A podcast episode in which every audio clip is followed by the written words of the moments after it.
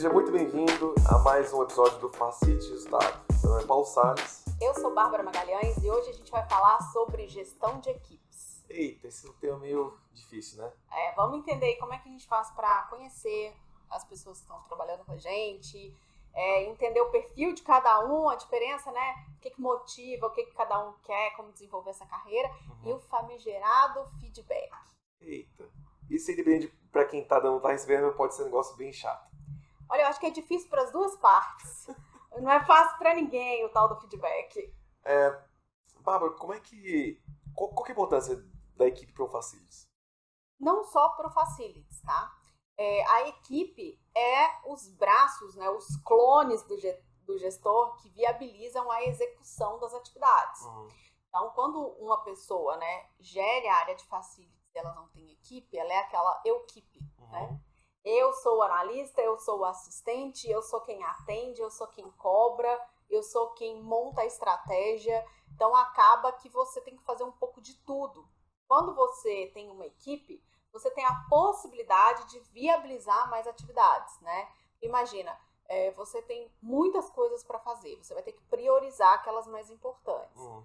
Mas pode ser que você tenha que deixar muita coisa que seria importante para o futuro, mas você não dá conta de fazer. Quando você tem uma equipe, você tem o poder de delegar.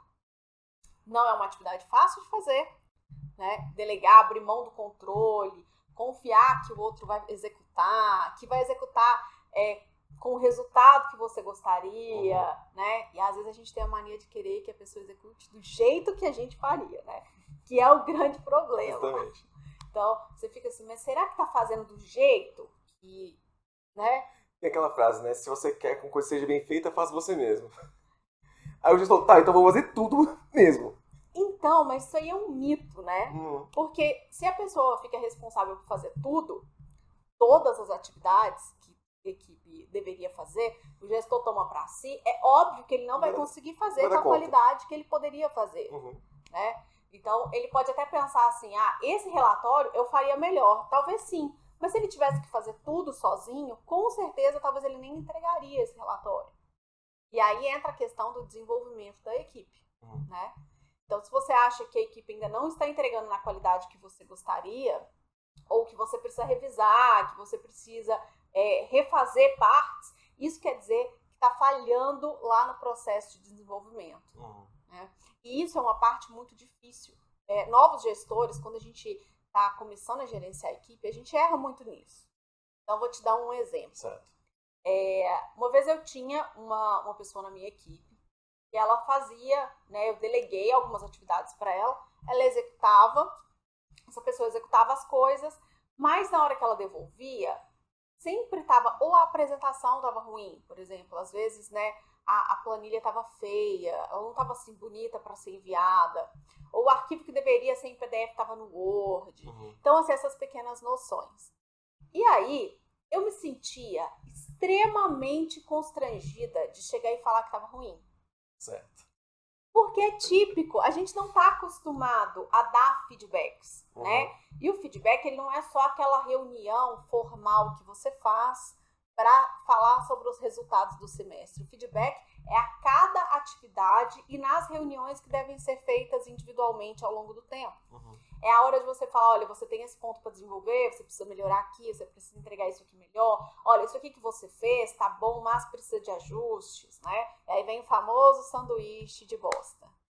Que história é essa de bosta? Como assim? Sanduíche de bosta é uma técnica para você dar o feedback. E eu chamo desse jeito porque uma vez eu ouvi uma pessoa que falou assim: ah, a gente apelidou o feedback de sanduíche de bosta, porque teve um treinamento na empresa. Treinamento é a melhor coisa, né? maravilhoso, né?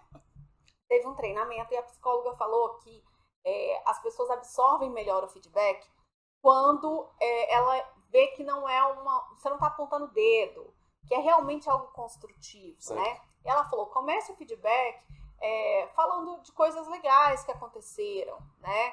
Para quebrar aquela tensão.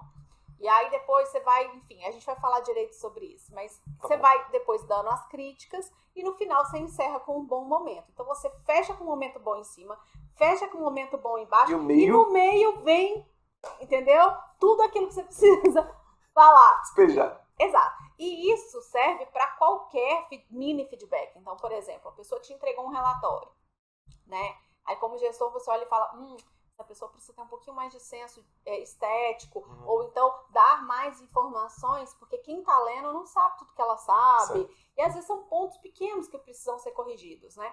E aí você não vai começar a falar assim, então, mas não tá bom, né? Porque não sei o quê. Porque a pessoa fica pensando, nossa, eu passei dias fazendo esse relatório e nada nele tá bom, né? Não teve nada que a Bárbara pudesse falar que uhum. tava bom. Então, primeiro você chega e fala: olha, gostei, acho que ficou bom isso. Sempre tem, gente, sempre tem alguma coisa que você pode chegar e falar. Nem que seja o esquema de cores. Fala, nossa, gostei muito do esquema de cores dessa planilha que você fez. Uhum. Entendeu? Gostei da fonte. Inventa alguma coisa para você mostrar que, tipo, olha, quando você faz algo positivo, a gente vai valorizar, né? E aí fala e fala assim: olha, eu posso te dar uma sugestão? O que, que você acha? De fazer isso, aquilo, não, não, não, porque fica um pouco melhor. E quando eu tô vendo, eu tô tendo essa percepção. E aí você começa a desenvolver, a pessoa passa a olhar aquela, aquela entrega a partir do seu olhar. Uhum. Mas não de uma forma negativa, do tipo, nossa, tudo que eu faço tá ruim pra Bárbara.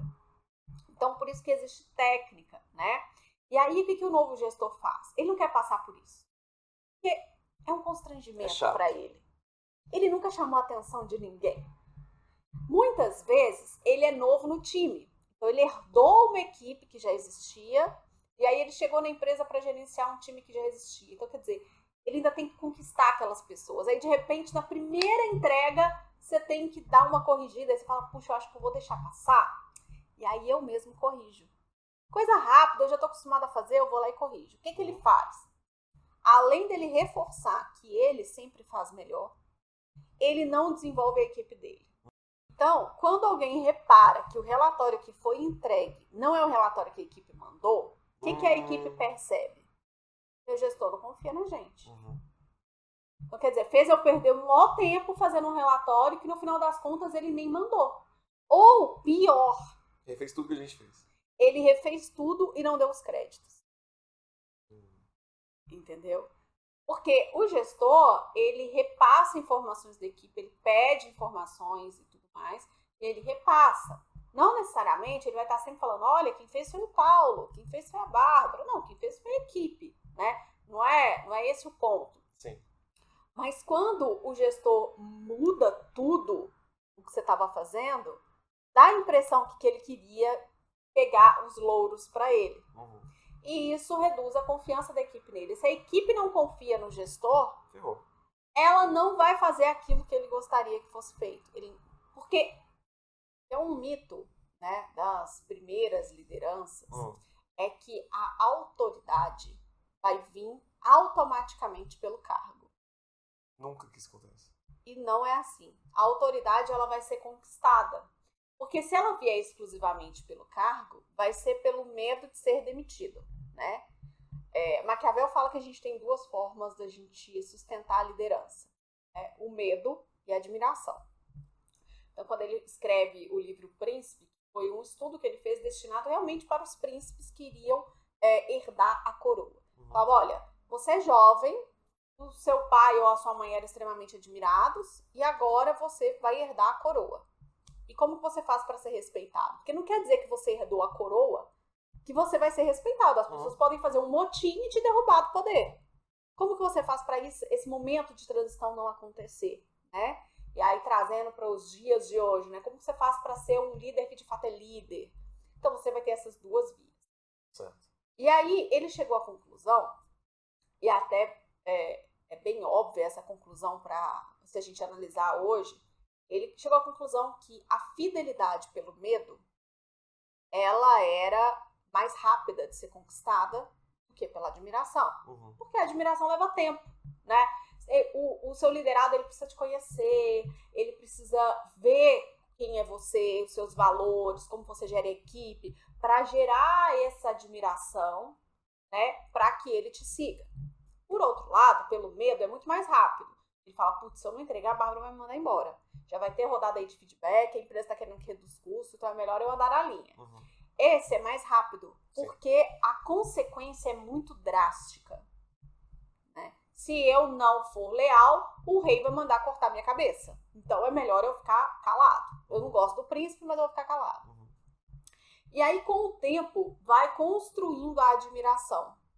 Porque por mais que por medo seja mais rápido, é, você não constrói a lealdade. E aí, o príncipe, ele precisava muito da lealdade dos súditos, né? Uhum. Porque senão uma pessoa resolvia é, trocar informações com outro exército, com outro reino, colocava tudo a perder, porque ele não era leal, ele só tinha medo do príncipe. Então, se alguém oferecesse para ele proteção, se oferecesse para ele mais dinheiro, ou terras e tudo mais, Sim. ele poderia trair o príncipe. Mas o cara que constrói a sua subordinação através da admiração, ele vai ter a lealdade. Então, as pessoas, independente de qualquer coisa, serão leais a ele. Então, por isso que o príncipe ele tinha que alternar esses dois pontos.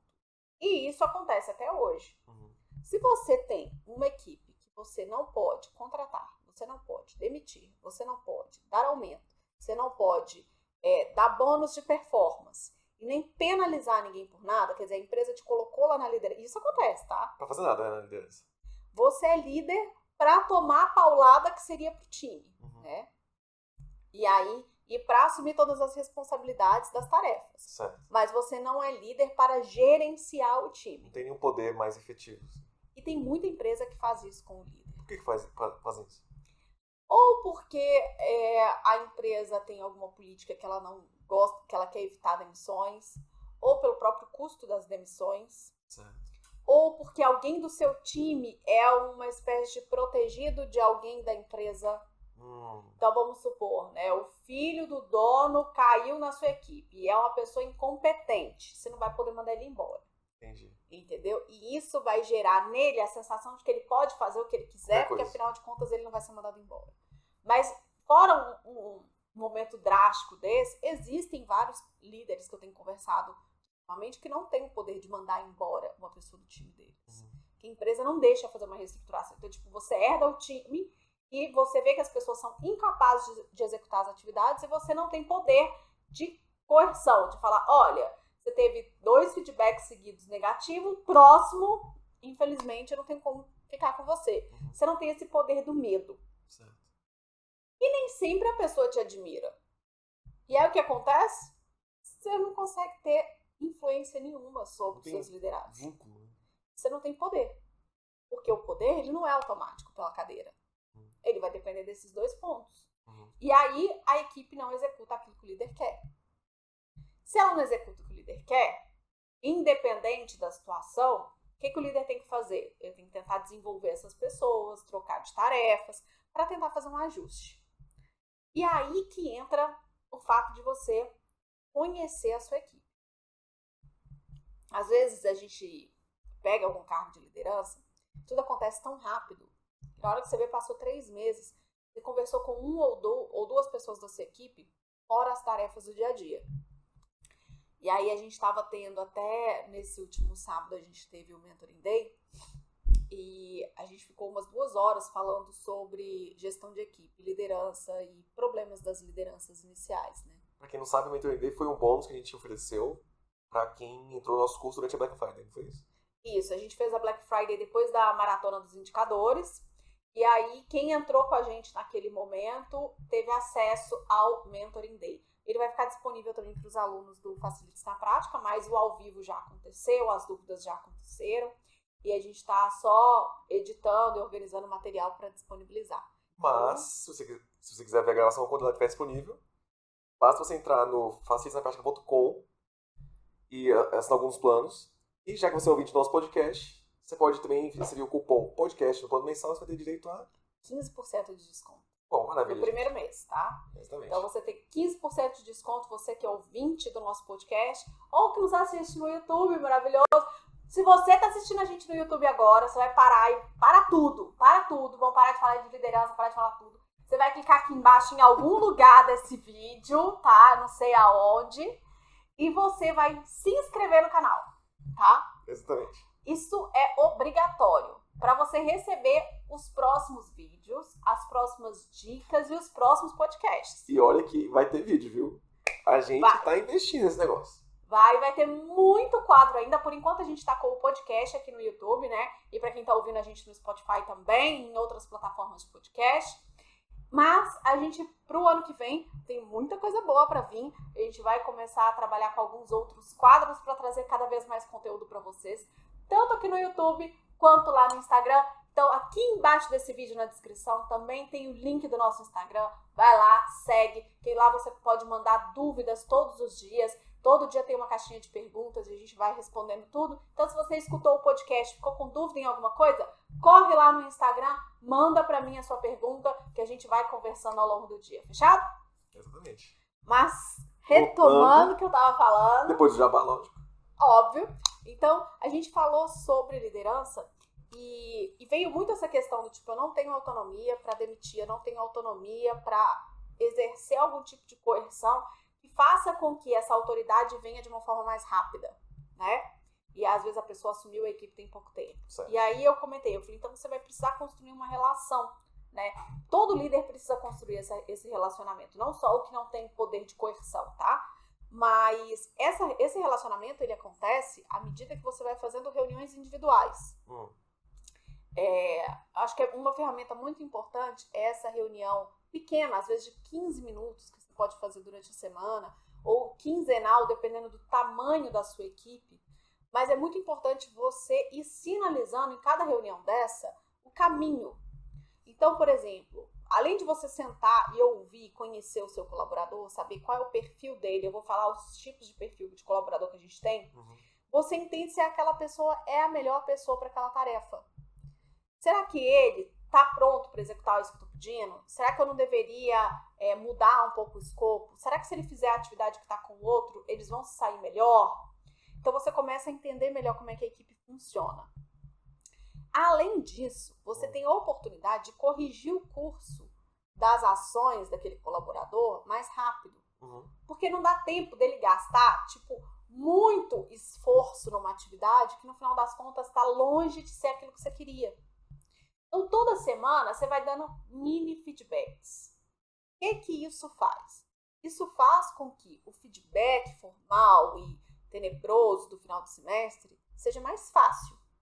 E se toda semana eu chego para você e falo, Paulo, eu acho que você está indo um pouco, você está desviando um pouco, não é bem isso que eu quero, Uhum. vem pra cá e tudo mais. Na semana que vem você faz um pequeno ajuste e fala "É quase isso, mas vem um pouco mais pra cá, vamos executar isso, aí você vem com algumas ideias, a gente vai ajustando.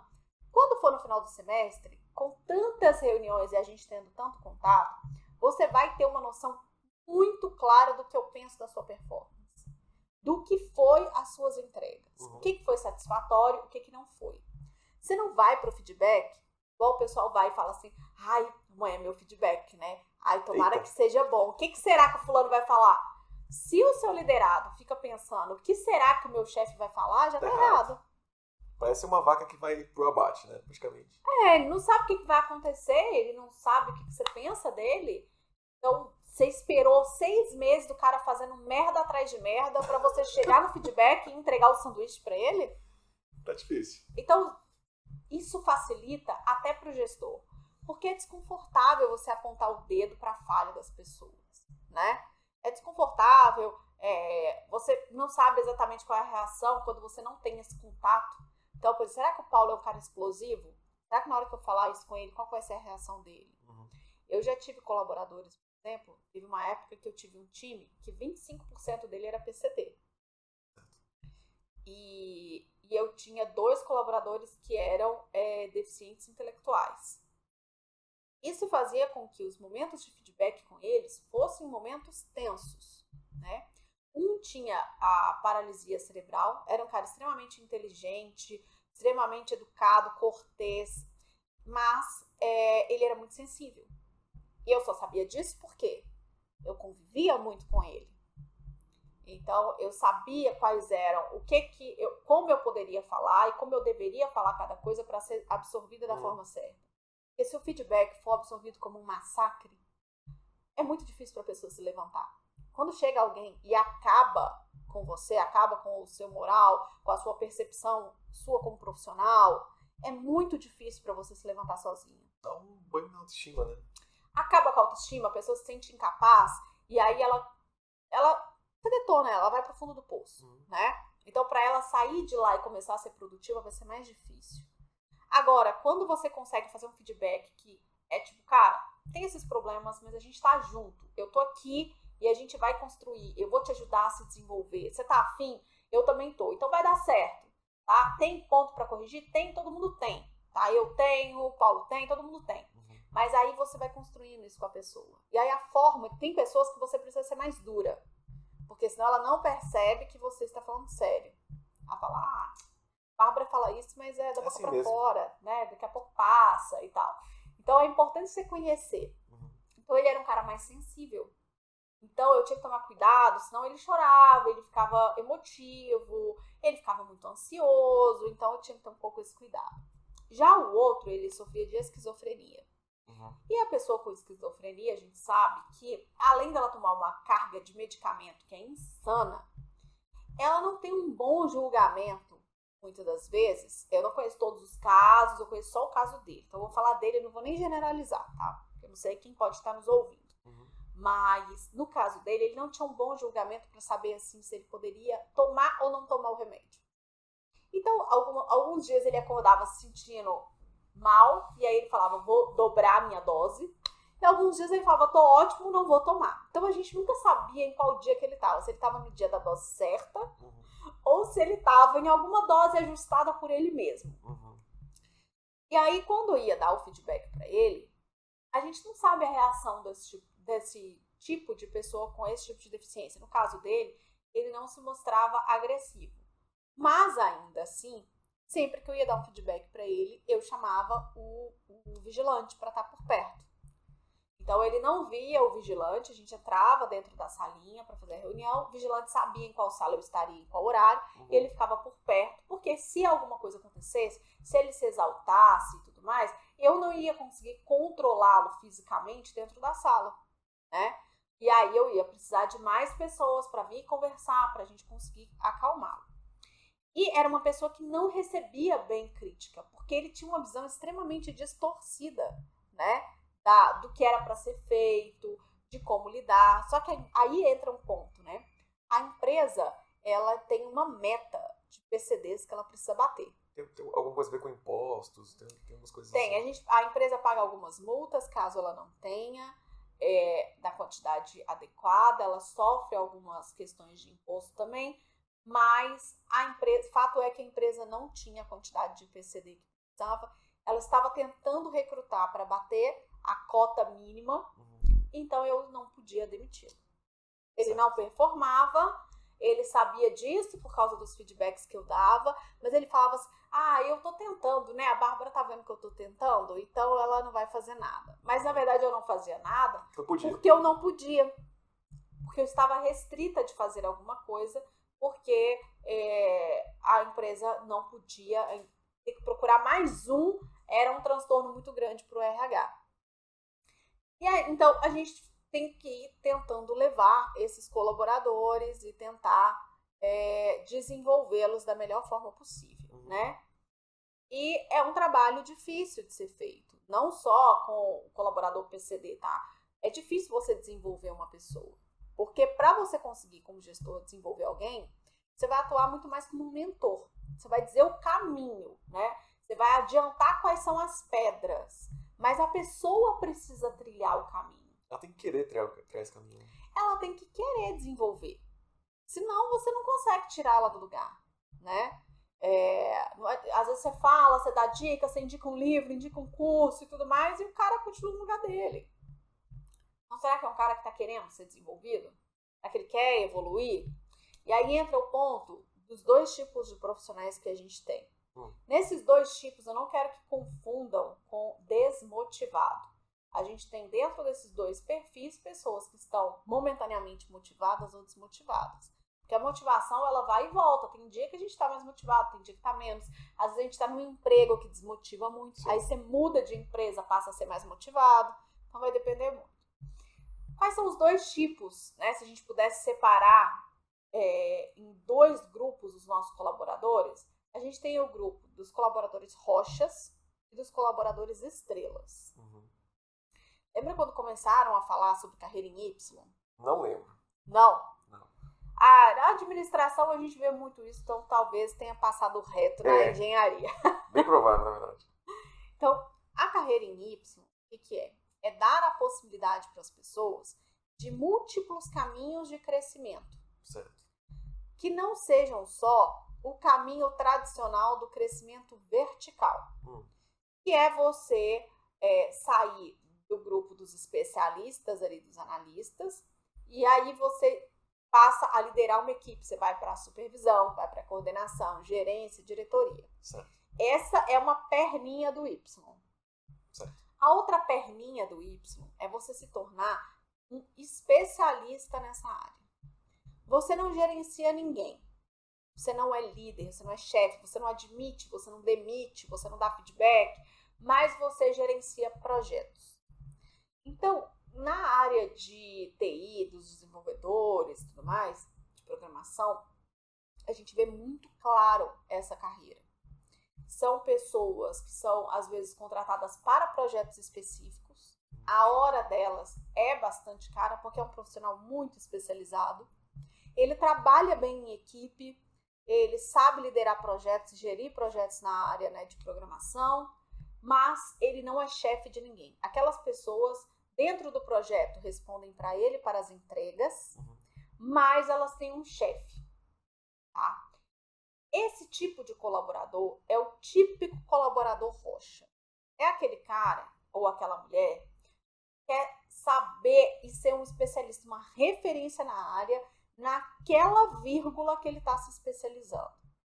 E ela não quer gerenciar pessoas. Porque gerir pessoas envolve muitas coisas. Quando você passa a ser um gestor, muito provavelmente você deixa de fazer a atividade que você faz hoje. É, um dos erros comuns do, do, do primeiro gestor, né, do gestor iniciante, é achar que ele vai continuar executando as mesmas tarefas que ele fazia antes. É muito mais sobre lidar, com pessoas, né? Sim. E aí vem um outro mito também, que aí é um mito que envolve a empresa inteira, não só o novo gestor. Hum. É, sabe aquela brincadeira que a gente fala que quando uma mulher tá grávida, baixa um drive de mãe, e aí ficam todas as mães iguais? Né? Que ela baixa ali o e-book, né? Baixa ali o aplicativo de mãe, Aham. e aí ela já sabe tudo como que tem que ser mãe, né? Aí você fala assim, ah, é por isso que mãe é tudo igual, porque todas baixam o mesmo drive. Com o líder isso não acontece. Para a empresa, é como se automaticamente ele passasse a saber gerir pessoas. Certo. Para os liderados, é como se automaticamente ele soubesse tudo o que envolve a função dele agora, né? E aí isso entra, como que eu tiro férias, por que, que eu não recebi meu bônus, sobre imposto de renda e sobre ponto. E o cara tá perdido, porque o que ele sabe mesmo, é que você é promovido pelo que você é bom na atividade como colaborador individual, na atividade técnica. Uhum. Você é muito bom, você trabalha bem em equipe e fala, vamos promover o Paulo. Só que você é promovido por uma habilidade que você vai abandonar. E aí você vai para um cargo que não necessariamente você tem as habilidades que são necessárias. Tem que- Você vai ter que Aprender desenvolver, tudo zero. aprender do zero. E você não executa mais isso. E é por isso que na área de programação, muitas das vezes, você tem esse tipo de colaborador. Meu cunhado mesmo é um colaborador rocha.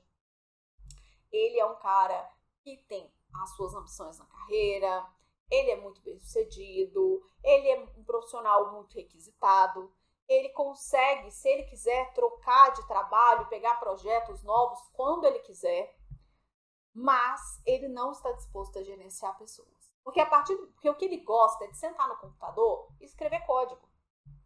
Mais complexo, cada vez mais complexo, com cada vez mais é, oportunidades de desenvolver as suas próprias habilidades, fazer coisas legais, que ele fala, olha que legal que a gente construiu tudo mais, mas ele não quer parar de fazer programação. Se ele vira um líder, ele não vai escrever nenhuma linha de código mais. A equipe dele é responsável por isso. Ele falou, eu não quero, porque as tare... ele já entendeu, as tarefas de um líder é outra. Então, o líder, ele é um, um, um, um profissional um pouco mais generalista do que esse profissional, como o meu cunhado. Uhum. Porque o colaborador rocha, ele vai se especializar ao máximo no maior número de linguagens possíveis e tudo.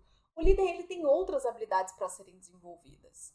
Então, ele precisa ter uma boa noção, ele precisa ler tudo aquilo que as pessoas fazem, ele precisa entender o que, que o time está fazendo, ele precisa ser capaz de corrigir, mas não quer dizer que ele é a melhor pessoa em todas as habilidades que estão sendo discutidas ali. Entendeu? E aí, é, toda vez que a gente fala desse tema, tem gente que fica meio sem saber. Será que eu sou um ou sou outro? Né? O, o, o rocha ou estrela? Rocha ou estrela? Será que eu sou rocha ou sou estrela? O estrela é um profissional que ele não tem essa fome de ser a referência no time em tal assunto. Ele é a pessoa que quer entender um pouco de cada coisa. Sabe aquela pessoa que pula de, de assunto? Né? Ela está estudando um assunto, ela estuda um pouco, mas ela não vai até o fundo do assunto. Aí ela muda de outro, aí ela tem um prazer em saber um pouco de cada coisa, conhecer um pouco de cada pessoa. Ela se satisfaz com isso e ela quer saber cada vez mais coisas, mas de forma um pouco mais superficial. Então, por exemplo, ah, eu quero saber um pouco sobre manutenção e as normas, mas eu quero saber um pouco sobre limpeza, aí eu quero ver um pouco sobre planejamento, desenvolvimento tal. Mas ele não é um especialista em planejamento e desenvolvimento. Ele sabe o suficiente para resolver o problema dele, né? E saber para quem recorrer quando ele precisar de ajuda. E para cada área, ele vai trabalhando dessa forma. Geralmente é uma pessoa que não, não aguenta a monotonia.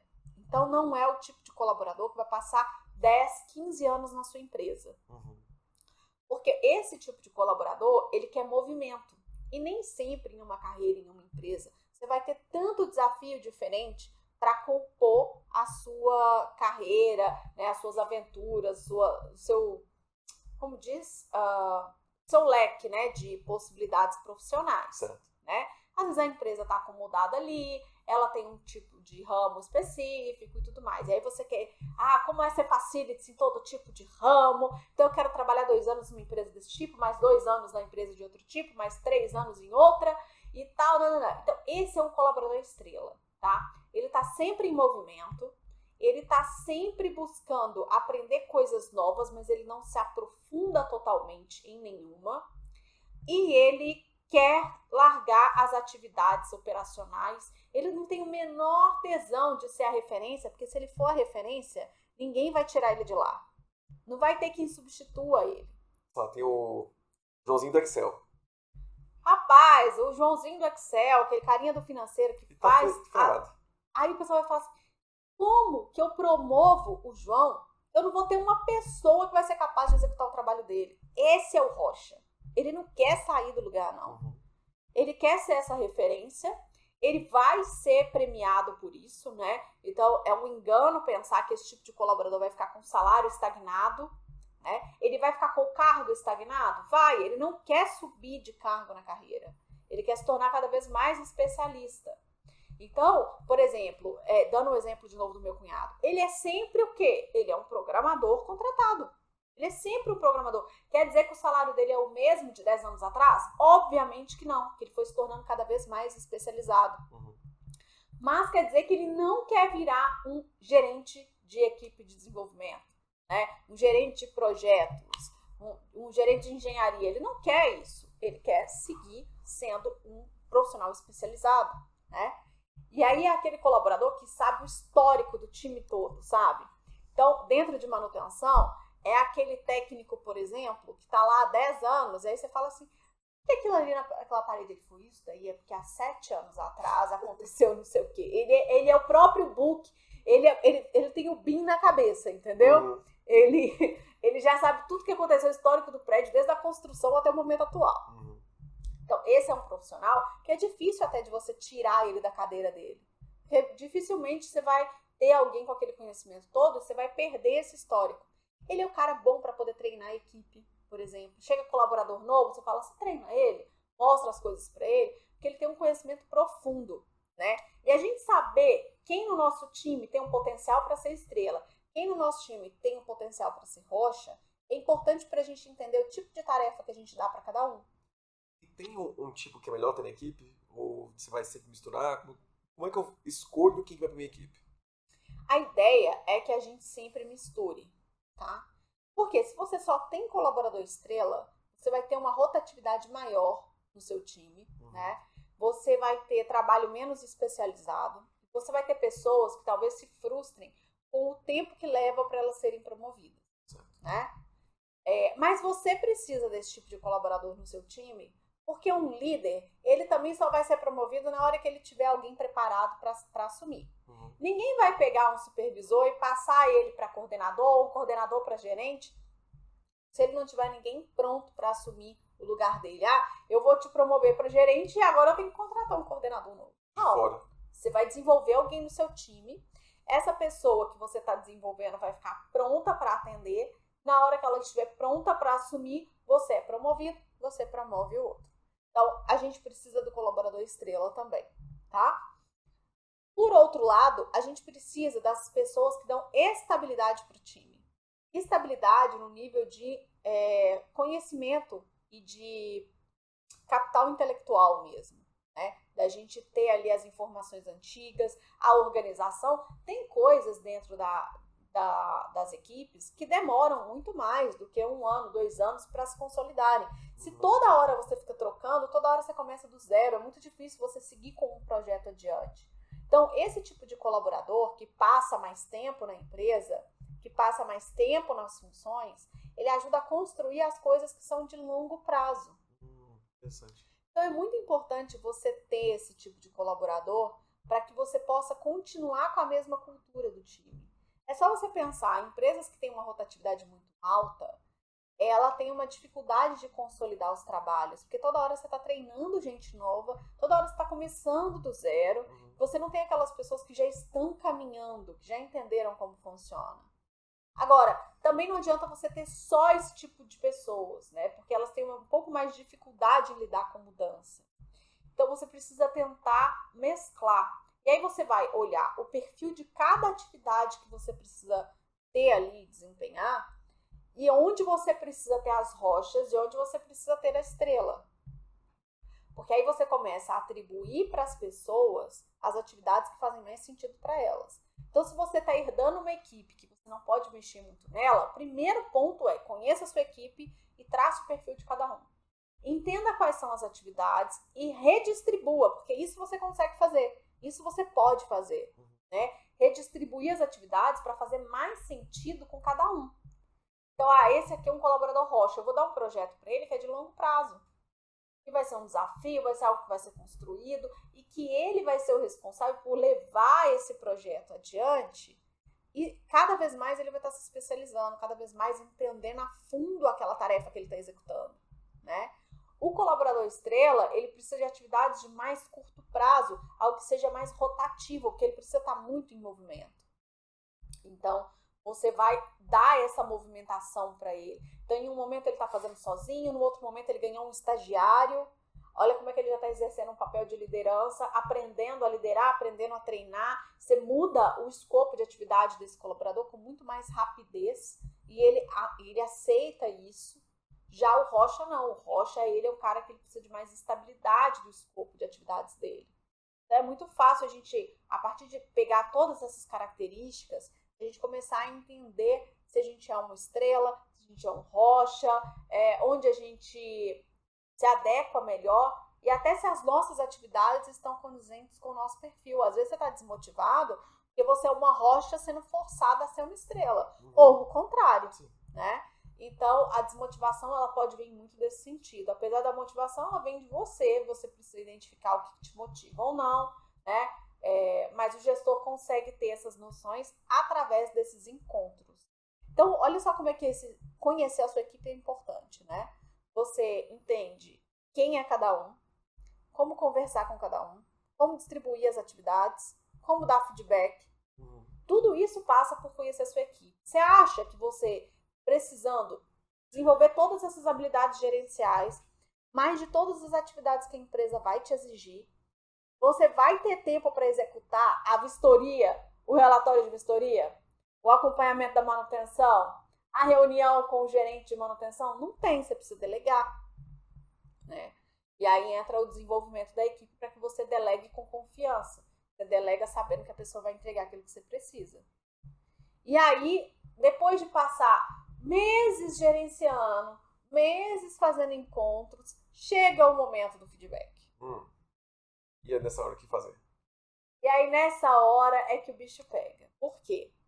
Uma coisa que toda vez que a gente fala de feedback, eu, eu pelo menos, se alguém viu, comenta aqui e pode me mandar no Instagram também, mas eu nunca vi falando em nenhum treinamento de feedback sobre as reuniões que tem de calibração desse feedback. Isso é Ah. como se fosse um segredo dos gestores. Eu só fui ficar sabendo dessas reuniões e entender como elas funcionavam a partir do momento que eu passei a gerenciar a equipe e participar dessas reuniões. Essa reunião de, de calibração do feedback, ela acontece antes do encontro com o colaborador. Hum, fale mais. Então funciona assim. Você recebe um, um formulário muitas vezes para fazer a sua autoavaliação, né? Para você dar o seu feedback, tudo, tudo mais. O seu gestor, ele recebe o mesmo questionário para ele te avaliar. E aí, você vai, o gestor, ele pega o relatório dele com o seu e leva para a reunião de calibração. Na reunião de calibração, geralmente tá a diretoria, né? E o pessoal do RH. E aí vai mostrar o que o Paulo respondeu e o que a Bárbara falou sobre ele, As empresas fazem isso para cada, pra cada colaborador. para cada colaborador. Certo. Aí você senta lá e aí você vai discutir. E aí é um momento de tensão para o gestor. Por quê? Se o Paulo responde no questionário dele que ele foi muito bem, que ele entregou tudo, que ele foi maravilhoso, e eu respondo no meu questionário que o Paulo é um incompetente, não fez nada, eu vou ser julgada no momento da calibração. Por que, que eu vou ser julgada? Eu deixei você ter uma, uma visão distorcida ou eu estou pegando no seu pé. E aí eu vou entrar num julgamento entre a minha diretoria mais o RH, julgando se eu sou ou não um bom líder, Baseado na, na percepção. baseado na percepção do que eles estão vendo das duas respostas e você tá lá tentando se justificar. Em outras vezes, você pode estar com uma resposta extremamente alinhada ao seu colaborador e você, e a diretoria ter uma visão completamente diferente. E ela vai começar a apontar. Então, a- o momento de calibração é um julgamento da capacidade do líder de gerenciar e avaliar a própria equipe frente à percepção da diretoria e do RH quanto àquele colaborador. Então, o primeiro ponto, o feedback que o colaborador recebe no final do semestre não quer dizer que ele reflete a opinião do líder. É uma Olha opinião que confusão. Que, tipo, a empresa dá pro líder dar. Exato. Então você tá lá na reunião, já aconteceu isso comigo. Eu tenho uma colaboradora extremamente competente, mas ela era uma pessoa bastante in- introspectiva, né? E a diretoria implicava bastante com esse fato, porque entendia que uma pessoa para estar lidando com tanta gente na empresa precisava ser uma pessoa mais extrovertida. Mas esse tipo de característica não é uma coisa do tipo aprenda Excel, sabe? A pessoa não passa de introvertido para extrovertido. É uma característica pessoal. Ela poderia ser mais simpática? Sim, mas extrovertida nunca. E aí eu defendia esse ponto, que ela era ágil, que ela fazia um bom atendimento, que ela era educada, que ela era simpática. Uma pessoa fala, mas ela é muito quieta. Mas, é- mas isso não ia mudar. Não ia isso muda mudar. dela? Mas o que eles entendiam é que, tipo, porque realmente ela era muito calada. Ela ficava muito caladinha, ela respondia só aquilo que perguntava muito séria. E aí eles entendiam isso como uma antipatia, porque eles não conviviam com ela o suficiente. E aí tava lá eu tentando convencer o RH e a diretoria de que aquilo não estava certo. E que eu gostaria de manter a nota que eu dei a ela no- na, na avaliação do feedback e não a nota que eles queriam dar. No final das contas, a grande verdade é que, principalmente se você está numa startup, numa empresa pequena, a opinião da diretoria vai prevalecer. Porque provavelmente a diretoria é o sócio da empresa, é o dono da empresa. Uhum. Né? Então foi esse caso. E eu fiquei muito puta de ter que diminuir a nota dela no feedback. Eu achei extremamente injusto, Porque aí ele pega e fala assim: reescreve esse parágrafo que eu não gostei. E aí você tem que reescrever. Aí aquele relatório que o colaborador recebe. É todo editado. Ele é todo editado no momento da calibração. Mas o, o pior é, tipo, que você sabe que, ele, que aquele cara é daquele jeito se você nem convive com ele, né? Com, Porque a gente julga as pessoas pelo pouco que a gente convive. Então esse processo todo parece que é muito, muito, muito não... Não justo. É. Ou não claro. Não claro. Também. Não transparente, enfim. Sim. E aí o que acontece? Quando você é, tem um alinhamento com o seu. Por isso que é importante essas reuniões que você faz ao longo do caminho com o seu colaborador. Certo. Porque o colaborador ele já tem uma noção daquilo que você pensa dele, né?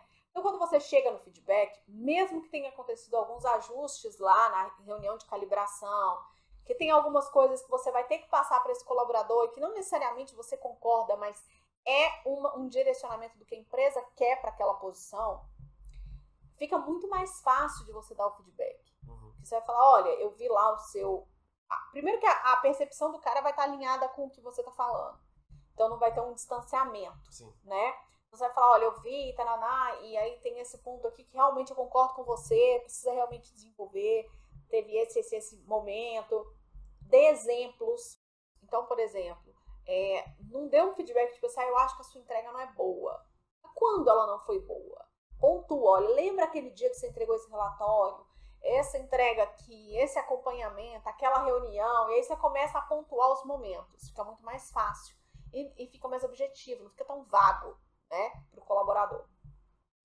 E aí você vai passar, falar, olha, é, eu tenho esse pensamento, mas a gente tem uma orientação da empresa para que a gente mude, para que a gente passe a agir dessa forma, e aí você inclui o feedback que a empresa está dando, né, através do momento da calibração, e aí por isso a sua nota foi para esse valor aqui. Então, por exemplo, ah, se era de 1 a 5, sua nota passou de 4,5 para 4, porque a gente precisa fazer esse ajuste. Uhum. É, e aí segue o jogo. Não adianta também o gestor ficar frustrado por causa dessa questão da calibração, é, nem o colaborador, porque já foi. E aí é, tem muita gente que fala, ah, mas eu quero rever o feedback, eu acho que tá errado. Isso é um, uma coisa que eu ainda acho que precisa ser melhorado nesse processo de, de feedback nas empresas. No momento em que o colaborador recebe o feedback, nesse momento já não há mais nada que pode ser feito a nota final já foi dada, o processo dentro do RH já foi fechado, as decisões sobre quem recebe aumento ou promoção já foram encerradas. Então, se o colaborador levanta algum ponto, quer rever algum ponto, nada vai mudar. Uhum. Nada vai mudar. A nota que ele recebeu, o fato dele não ser promovido, tudo isso vira argumentos para serem avaliados ao longo do próximo semestre. Então, é um processo muito complicado. Por que, que eu estou falando dele aqui agora? Porque o momento do feedback ele costuma ser muito tenso, tanto para a gestão quanto para o liderado. E é um momento que não quer dizer que o seu líder tem todas as cartas na mão. E muita gente não sabe disso. Eu, por exemplo, eu fui entender como é que funcionava de fato depois que eu passei por uns dois, umas duas, três sessões de calibração.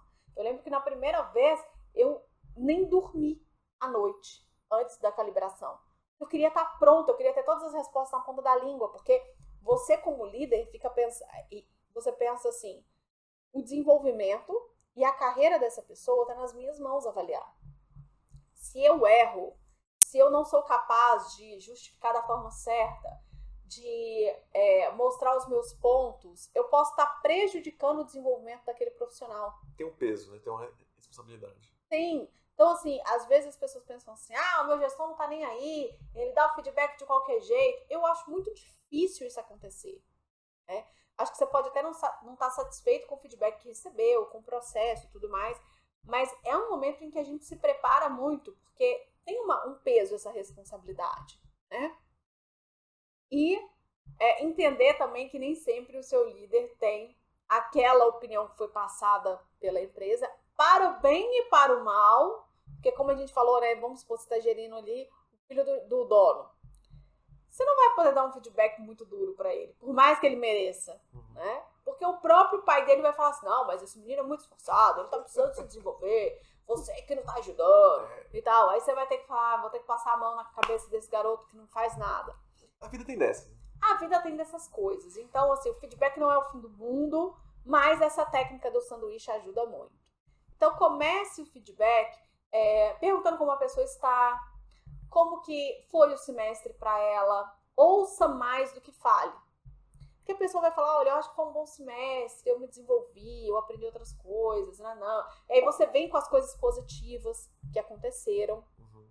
E aí, uma coisa muito legal da, das técnicas de comunicação, né, é você começar a fazer perguntas para a pessoa, para fazer ela chegar nas conclusões daquilo que você precisa falar. Por que isso? Porque quando a ideia vem da pessoa, é mais fácil dela aceitar. Então, se você faz algumas perguntas que fazem com que ela vai chegando no ponto próximo daquilo que você acredita, que é o feedback dela, uhum. então ela começa a chegar à conclusão que de fato tiveram algumas entregas que falhou. Tiveram alguns pontos que precisavam ser ajustados. É muito mais fácil você abordar esses pontos agora. É ela que veio com a questão. Sim. Então, isso é uma técnica de comunicação, né? Quando você precisa convencer alguém, quando você precisa é, dar más notícias, então, essa técnica ajuda tudo isso a ficar um pouco mais amigável. Legal.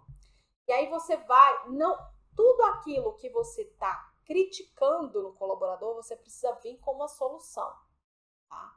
Então, isso é uma coisa que eu levo não só para o feedback, mas para a vida. Se você vai falar para alguém que o trabalho daquela pessoa não ficou bom, não adianta você falar, ah, não ficou bom. Aí a pessoa, como que eu deveria fazer? Ah, eu não sei, só sei que não tá bom. Você não ajudou em nada tá? Você não ajudou nada, só criou um momento de tensão. Então, pensa antes de dar o feedback para sua equipe. Fala, olha, não tá muito legal. Eu vi alguma coisa que pode ajudar. Eu tenho alguma coisa que pode servir de exemplo. Eu tenho alguma coisa que está próximo daquilo que eu tinha imaginado. E aí vocês vão juntos conversando. Isso é uma boa forma de mostrar que você quer desenvolver e não só é, apontar o dedo. Porque quando você fala assim, não tá bom, ah, como eu devia fazer, não sei, parece que você só quer criticar. Entendeu? Uhum. Às vezes aí a pessoa fala, não é que tava bom, é, não tava bom, é porque não foi ele que fez, ou porque não foi a fulana que é a protegida, uhum. entendeu? Então tem essas coisas. Então, na hora do feedback, você tá apontando as coisas que não deram certo, você vai dar sugestões de como elas poderiam ter acontecido. Uhum. E aí você encerra, vai para o momento de finalização com um momento assim, de resgatar a pessoa daquele buraco que ela tá se enfiando ali no, no meio do feedback, né? Porra, não fui bem, não tive uma boa performance, preciso melhorar e tal. E aí você pega e fala: olha, mas teve tanta coisa bacana, você é esforçado, olha só como você já conseguiu identificar tudo que precisa ser feito, a gente vai conseguir, a gente vai fazer projetos juntos, a gente vai se desenvolver, enfim. Aí no final, você mostra para ele que a equipe tá ali para ajudar, que você tá ali para ajudar, que ele é capaz de se desenvolver, que o próximo semestre vai ser muito legal. A pessoa sai de lá falando: "Cara, vai ser foda. Eu vou melhorar, eu vou me desenvolver. E a Bárbara tá comigo, e a gente vai junto". E o cara sai com uma sensação de vitória, mesmo ele sabendo às vezes que o feedback dele não foi bom, uhum. mesmo ele sabendo que tem muita coisa para trabalhar, ele sai de lá com o ânimo renovado feedback ele tem que ser esse momento. Porque se você deixa, você sai da sala e deixa o colaborador destruído, ele vai demorar às vezes meses para poder se reerguer. Às vezes pode até pedir uma demissão. Ou então ele pode até pedir uma demissão porque ele vai para casa, fica martelando aquilo, e ele fala: "Cara, eu acho que eu não tô atendendo, eu acho que não tá bom, eu acho que era melhor eu sair, eu tô prejudicando a equipe, tô prejudicando a empresa uhum. e tal". Então assim, a gente precisa tomar esse cuidado de é, trazer esse momento positivo no final, trazer a pessoa para junto, né? Porque não é nada fácil receber apontamentos sobre você, a gente ninguém gosta de ser julgado e o feedback querendo ou não é um momento de julgamento, né? Então quando a gente parcela isso em pequenas etapas ao longo do semestre, a gente já deixa claro qual que é a, qual que é a nossa percepção para a pessoa, né? Uhum fica mais fácil para a pessoa absorver. Porque senão fica tudo para um momento só, né? Fica muito mais Meia horinha ali que vai ser só. Só o momento chato. Só o momento tenso da coisa. Então, assim, é, essa é a dica que eu queria deixar para vocês sobre o feedback e esse relacionamento com seus colaboradores. Eu espero que vocês tenham gostado do sanduíche. Foi, foi bacana a lição de hoje.